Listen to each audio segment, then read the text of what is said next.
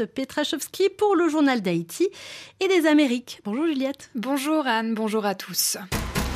14h10 à Paris, 8h10 à Port-au-Prince. À la une de ce journal d'Haïti et des Amériques, nous partirons au Brésil avec notre correspondante Sarah Cosolino.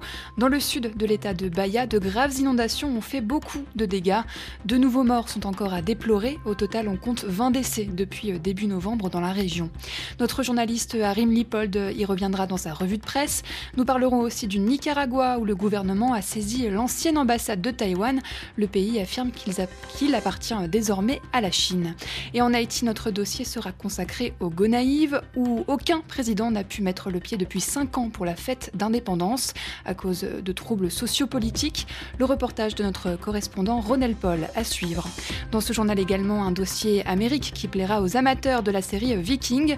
Selon une récente étude archéologique, il y a 1000 ans, un groupe de Vikings vivait dans le nord-est du Canada.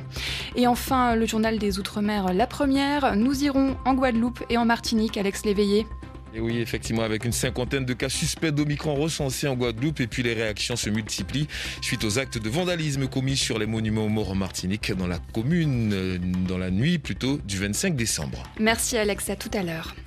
RFI, les voix du monde. On débute ce journal au nord-est du Brésil, dans le sud de l'état de Bahia, un état victime de graves inondations en cette fin d'année. Deux nouveaux morts sont à déplorer, portant à 20 le nombre de décès depuis début novembre dans la région, avec près de 63 000 personnes déplacées selon les autorités locales lundi. Notre correspondante au Brésil, Sarah Cosolina, revient sur ces inondations meurtrières. Des ponts coupés en deux, des arbres tombés sur des maisons et de l'eau à perte de vue. Près d'une centaine de villes sont en situation d'urgence suite aux intempéries qui touchent le sud de l'état de Bahia. Welder Santos habite la ville de Ubatin. C'est une situation de désespoir total. Dans certains endroits, le niveau de l'eau est encore très haut. Dans d'autres, l'eau a baissé, mais il y a beaucoup de boue. Les personnes essaient de revenir pour voir si elles peuvent récupérer quelque chose, mais ce sont des scènes désespérantes.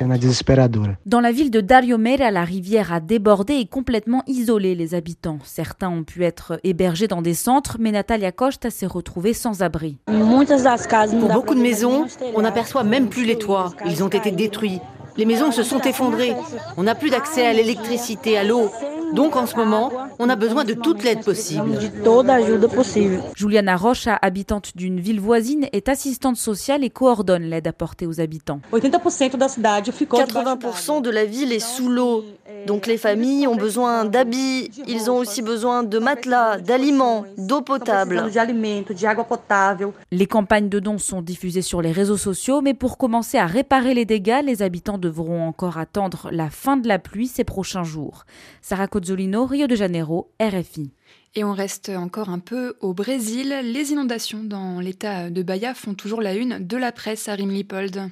Oui, bonjour Juliette. Euh, dans le journal Folha de Sao Paulo, effectivement, une indigène de l'ethnie Tupinamba exprime son désespoir face à la situation de sa communauté. Avec les pluies, nous avons perdu le peu qui était en notre possession. Selon Anna Carolina Bier, beaucoup de membres de l'ethnie ont dû quitter leur maison. Il y en a euh, qui n'ont même pas de quoi manger, explique-t-elle, et l'indigène de continuer. Nous vivons de nos terres et de la vente d'artisanat, mais ce n'est plus possible. Notre situation est dramatique. On nous a oubliés. Direction euh, le Nicaragua à présent, j'en parlais euh, dans les titres. Le gouvernement a saisi l'ancienne ambassade et les bureaux diplomatiques de Taïwan, affirmant qu'ils appartenaient désormais à la Chine. Oui, c'est à la une du site d'information confidentielle. Le gouvernement nicaraguain avait rompu les relations avec Taïwan le 10 décembre dernier au profit de la Chine, alors que Taïwan s'apprêtait à faire don des locaux de son ambassade à l'Église catholique du Nicaragua. Eh bien, les autorités politiques ont pris la décision dimanche dernier de s'approprier le bâtiment situé dans un quartier UP de Managua et de l'offrir à la Chine, ce qui a provoqué l'ire du gouvernement taïwanais qui a dénoncé une occupation illégale selon le site confidentiel. Un expert consulté euh, par le site d'information soutient la position de Taïwan et rappelle qu'une mission diplomatique qui est forcée de quitter un pays a évidemment le droit de vendre ou de faire don de ses biens à qui elle le souhaite. Et d'ailleurs, il y a un précédent dans la région, Juliette, lorsqu'en 2007 et en 2017, le Costa Rica et le Salvador avaient eux aussi rompu leurs relations avec Taipei. Eh bien, les deux pays n'ont pas confisqué les locaux de l'ambassade, mais ont respecté droit de Taïwan à liquider ses biens. Et au Chili, à Rime, le célèbre avocat Roberto Gareton est décédé à l'âge de 80 ans. Oui, c'était notamment illustré comme défenseur des droits de l'homme durant la dictature militaire du général Augusto Pinochet. C'est ce qu'écrit le journal La Terre lors de la réception du prix national des droits de l'homme en 2020, donc il y a deux ans. Euh, Roberto Galeton, il y a un an et demi, pardon, a déclaré qu'il faisait partie d'une génération qui s'était engagée à donner un minimum d'espoir et de justice au Chili. Le nouveau président élu, Gabriel Boric, a tenu assister à la veillée funèbre de l'ancien avocat, saluant son courage pendant les moments les plus obscurs du pays. En Haïti, le Premier ministre de facto, Ariel Henry, a présenté euh, ses vœux de Noël. Oui, c'est à l'une d'une nouvelle liste. Le journal de Port-au-Prince rappelle que le pays n'a plus de président depuis l'assassinat de Jovenel Moïse le 7 juillet dernier et que la présentation des vœux de Noël incombait donc au Premier ministre. Dans un message préenregistré, Ariel Henry a appelé à l'unité pour faire face aux défis de 2022, écrit des nouvellistes. Le chef du gouvernement a aussi annoncé la formation d'un conseil électoral provisoire, une nouvelle constitution et la modernisation de la police nationale. Toujours selon le Nouvelliste, les habitants de la région métropolitaine se sont rassemblés ces derniers jours pour festoyer avec les moyens du bord, mais certaines personnes ont préféré rester chez elles à cause, à cause de quoi? De l'insécurité, bien sûr. Oui, effectivement, euh, Harim, même pendant la période de Noël, les gangs armés n'observent pas de trêve. Oui, effectivement, d'après euh, les, informations obtenues par l'agence Alta Press, quatre personnes ont été tuées et plusieurs autres blessées par balle hier lundi dans le quartier de Martissan. Le site d'information précise que les victimes ont été atteintes par des projectiles alors qu'elles se trouvaient dans deux bus de transport en commun. Les assaillants étaient lourdement armés. L'attaque est, selon Alta Press, un autre exemple du fait que les gangs continuent de s'aimer la terreur en toute impunité. L'insécurité a effectivement marqué l'année 2021 dans le pays, rappelle l'initiative de la société civile dans un entretien avec Alter Press. Selon l'organisation, les enlèvements ont atteint un niveau record. Toutes les couches de la société ainsi que des étrangers sont touchés par ce fléau. Le Centre d'analyse et de recherche en droits humains a recensé 949 cas de kidnapping jusqu'au 15 décembre dernier, soit environ 150 cas de plus qu'en 2020. C'était la revue de presse d'Arim Lippold. Merci Arim. On reste en Haïti où tous euh, les 1er janvier, le président doit se rendre dans la commune des Gonaïves pour prononcer le discours de l'indépendance sur la place d'Armes. La place d'Armes, c'est le lieu où l'indépendance du pays a été proclamée en 1804 par les généraux de l'armée indigène qui conduit, conduit par euh, Jean-Jacques euh, Dessalines. Mais depuis plus de quatre ans, cette tradition est éclipsée par les troubles sociopolitiques. Cette année, euh, en 2022, cela fera cinq ans qu'aucun président n'a pu mettre le pied sur cette place d'armes. Une déception pour de nombreux Haïtiens. Reportage de notre correspondant Ronel Paul. À moins d'une semaine de la fête de l'indépendance, Édouard Jean, commerçant, ne peut toujours pas croire qu'il est en période de fin d'année. Bah, Cela fait plus de 4 ans au Gonaïve qu'on n'entend plus parler de fête. Les célébrations de la fête de l'indépendance, ça n'existe plus. Ici, on n'entend même plus les musiques de Noël à la radio. Cette tradition est effacée. Peut-être qu'elle reviendra avec une autre génération. Sur la place d'armes des Gonaïves cet après-midi, un groupe de jeunes est assis devant les statues des héros de l'indépendance avec Jean-Jacques Dessalines à la tête, tenant dans sa main droite le drapeau bleu et rouge. Jusqu'à présent, aucun travaux de rénovation n'a été fait. Star Junior Achille Louis, 27 ans, est attristé. Ça fait un bon bout de temps que Gonaïve perd sa fierté. Aujourd'hui, nous allons célébrer la 218e année de l'indépendance, mais nous ne pourrons pas la fêter comme il se doit. On va la fêter dans la boue, dans la misère, où des enfants se cachent à cause des tirs d'armes à feu. Aujourd'hui, regarde l'état de la place de l'empereur Dessalines. Elle est remplie de déchets. La fin d'année est la période pendant laquelle les Gonaïves reçoivent beaucoup plus de touristes. L'occasion pour les hôtels d'effectuer quelques changements, ce qui était bénéfique pour Harold Prévius, vendeur de matelas. Mais depuis des années, il ne voit plus cette clientèle. Cet après-midi, il est assis devant son petit magasin. Les gens ne viennent plus au Gonaïve. Du coup, les responsables d'hôtels ne nous achètent plus aucun matelas parce que les gens ne vont plus dans les hôtels. On pensait que cette année, les choses allaient s'améliorer. Pourtant, elles se compliquent. Pour nous, les commerçants, il n'y a plus rien. Franchement, on ne sait plus quoi faire. En Haïti, la célébration de l'indépendance a toujours été une affaire politique. Prononcer son discours sur la place d'armes des Gonaïves est pour le pouvoir en place la manifestation de sa puissance. L'opposition politique, elle, tente par tous les moyens de l'en empêcher. Conséquence, la fête est devenue une affaire de clan. Pasteur Emmanuel Alexandre, président de la table de concertation de l'Artibonite, une structure de la société civile, demande aux politiciens de prendre de la hauteur. Pour qu'il y ait, n'est-ce pas, une sorte de synergie afin, n'est-ce pas, de ramener, n'est-ce pas, le pays, n'est-ce pas, vers euh, la voie, n'est-ce pas, de, de la fierté. D'ailleurs, quand on parle, n'est-ce pas, d'indépendance, c'est nos ancêtres, ils ont lutté, n'est-ce pas, pour que ce jour-là soit un jour euh, commémoratif. Donc, je veux croire, n'est-ce pas, qu'il est de bon temps à ce qu'aujourd'hui, que tous les Haïtiens, notamment, n'est-ce pas, tous les Gounaïviens, se mettent ensemble de manière à pouvoir fêter grandiosement, n'est-ce pas, la fête de l'indépendance. En ce moment, le maire des Gonaïves, Donald Diogène, est en train de tout mettre en place pour que le premier ministre puisse venir aux Gonaïves. Pour le maire, c'est un cadeau qu'il veut offrir aux Gonaïves à l'occasion des 600 ans de la ville. Ce dimanche après-midi, nous le rencontrons au centre d'opération d'urgence départementale. Il vient d'achever une rencontre avec tous les acteurs de la société civile en présence du ministre de la Défense, Inolda Joseph, autour des préparatifs. En juillet 2022, les Gonaïves auront 600 ans. Nous aimerions qu'elle soit la priorité de toutes les décisions gouvernementales. Cette année doit être l'année des Gonaïves. Il est plus qu'important que le Premier ministre vienne ici afin de rallumer les projecteurs sur la ville des Gonaïves. Ronel Paul Les Gonaïves, RFI. Les Gonaïves sont fêtes d'indépendance, un dossier signé euh, par euh, signé euh, Ronel Paul à retrouver sur notre site internet. Avis aux conducteurs de Drakkar, il y a mille ans, les Vikings faisaient leur premier pas sur le continent américain. Christophe Colomb n'a qu'à bien se tenir puisqu'il n'est pas le premier Européen à y avoir posé le pied. Selon euh, une récente étude archéologique, un groupe de Vikings vivait dans le nord-est du Canada. Ils coupaient du bois mais ne se seraient pas euh, installés durablement dans cette région. Martin Chabal, la série à succès euh, Viking, disponible sur Netflix, avait déjà mis à l'écran la découverte de ces nouvelles terres par ce peuple scandinave. Dans cet extrait de la série, un groupe de vikings se réjouit d'être les premiers Européens connus à poser le pied sur le continent américain, ce nouveau monde aux forêts verdoyantes. Un simple scénario de film?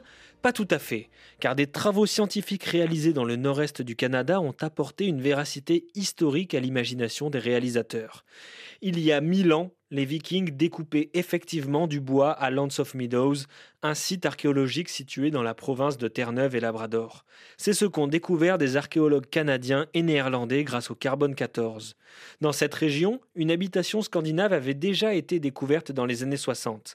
Mais les techniques actuelles ont permis de déterminer une date précise du passage de ces navigateurs, nous explique Karen Milek, archéologue spécialiste de l'ère viking. Ils ont utilisé la datation des couches du bois au carbone 14 et ils étaient à la recherche d'un signal particulier, une sorte de pic de concentration, parce que le carbone 14 est un atome toujours présent dans une quantité identique dans l'atmosphère. Mais là, à cause d'une éruption solaire, il y a eu une concentration beaucoup plus forte sur une année. Et ils ont pu retrouver cet événement dans un cercle du tronc. De là, on savait que c'était l'année 993. Les scientifiques ont ensuite compté le nombre de cercles depuis celui identifié comme s'étant formé en 993. Comme un arbre forme un cercle chaque année, il suffisait de remonter jusqu'à l'écorce pour déterminer la date de coupe de l'arbre. Pour les trois objets étudiés, ils sont tombés sur la même année, 1021 après Jésus-Christ. Une recherche qui relie astronomie et archéologie très importante pour le monde scientifique. Les éruptions solaires offrent l'opportunité de créer une chronologie annuelle et de préciser la date de certains événements. Mais l'histoire garde tout de même ses mystères. D'autres reliques n'ont pas pu être étudiées avec cette technique. Nous ne sommes toujours pas en mesure de dire combien de temps les Vikings ont occupé le site. On dispose de preuves qui attestent qu'ils travaillaient ici en 1021 après Jésus-Christ, et ça correspond aux données qu'on avait déjà. Mais il y a aussi d'autres objets en bois avec un large éventail d'années possibles, donc on pense qu'ils sont venus ici périodiquement autour de 1021. Il y a plusieurs périodes de visite possibles, de colonisation à court terme ou au moins une exploitation saisonnière de bois, de fer et de réparation de bateaux. Selon les historiens, les Vikings seraient descendus depuis le Groenland pour trouver des ressources dont ils ne disposaient pas sur place. Mais pour Karen Milek, ils se seraient même enfoncés encore plus loin sur le continent. En fait, il y a eu quelques découvertes sur ce site, en particulier du bois et des noix de noyer cendré. Mais c'est une espèce qui ne pousse pas naturellement dans la province de Terre-Neuve. Il semblerait donc qu'ils aient exploré les terres situées plus au sud, dans la région de la Nouvelle-Écosse par exemple. On peut même s'imaginer, comme dans la série Vikings, que ce peuple ait été en contact avec des populations autochtones. Mais pour l'instant, il n'existe aucune preuve matérielle qu'une telle rencontre ait eu lieu. Certes, les sagas islandaises décrivent de tels échanges, mais ces contes nordiques ont été écrits 300 ans plus tard et romancés. Ils font intervenir des événements mystiques, ils ne peuvent pas servir de base aux recherches scientifiques. Un dossier signé Martin Chabal à retrouver sur www.rfi.fr.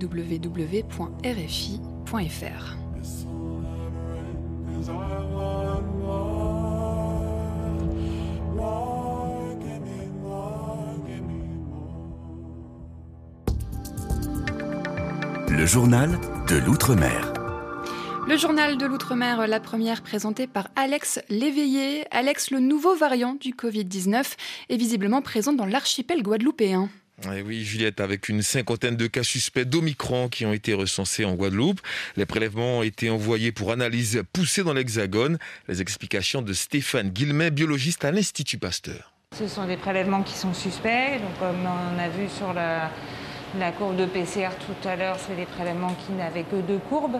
Donc étant donné qu'on a quasiment plus de, variants anglais, maintenant on a de fortes chances que ce soit des, patients qui soient porteurs du variant euh, Omicron. On espère euh, d'ici une semaine, dix jours, mais c'est vrai qu'il y a beaucoup de demandes là qui sont adressées au CNR, donc euh, ils ont du mal à suivre le rythme, surtout avec la progression de l'Omicron. Donc, euh, pour ça que c'est un petit peu long, surtout avec la période des fêtes. Euh, voilà, Stéphanie Guillemin, biologiste à l'Institut Pasteur, était interrogée par Marilyn Plaisir de Guadeloupe la première. Et selon les premières données de l'ARS Guadeloupe sur l'épidémie du Covid-19, la quatrième vague a fait 822 décès en trois mois. Les réactions se multiplient suite aux actes de vandalisme commis sur les monuments aux morts dans les communes de Ducos et du François et de Rivière-Salée. La collectivité territoriale de Martinique, les Républicains ou encore l'historienne Andrivan Milton ont tour à tour condamné ces dégradations. L'affaire est désormais aux mains de la justice. Grégory Gabour de Martinique, la première. Et pas grand-chose ne filtre pour l'instant. Qui est ou sont les auteurs de ces actes de vandalisme?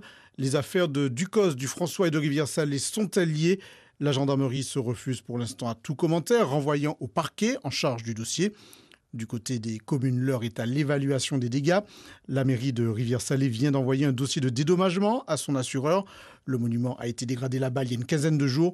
Jean-Jacques Soutarson, adjoint en charge de la sécurité. Pour le moment, nous n'avons pas encore d'estimation. Euh, la collectivité, la mairie se charge de faire intervenir effectivement euh, son assureur pour voir euh, à combien sera évalué les dégâts faits au sein de, du monument. Ducos espère aussi alléger la facture grâce à l'argent que pourrait lui verser la compagnie d'assurance en guise d'indemnisation. Les dégâts sont euh, estimés là-bas à environ 12 500 euros. Des faits qui euh, surviennent alors qu'un projet de restauration s'apprêtait à être lancé dans la commune. La maire de Ducos, Aurélie Nella. Il est important de, restaurer euh, cette plaque. Et d'ailleurs, un travail avait déjà commencé en ce sens avec des élèves du lycée de Ducos, avec Sabine Andrivon-Milton et leurs enseignants que nous avions rencontrés pour mener à bien un projet pour valoriser justement euh, tous ces anciens euh, combattants. Euh, nous considérons que c'est important de restaurer la mémoire de ces personnes du COSEL, ces figures qui se sont battues euh, pour le collectif. Une soixantaine de noms d'anciens combattants étaient inscrits sur les plaques installées à Ducos et Rivière-Salée. Grégory Gabour de Martinique la première et puis enfin Météo France a publié un bilan météorologique de la Guyane pour l'année 2021 et dans ce rapport l'organisme décrit l'année 2021 comme la plus pluvieuse observée depuis le début des observations météorologiques en Guyane. Les météorologistes ont compté jusqu'à 24 épisodes de vigilance forte pluie et orage.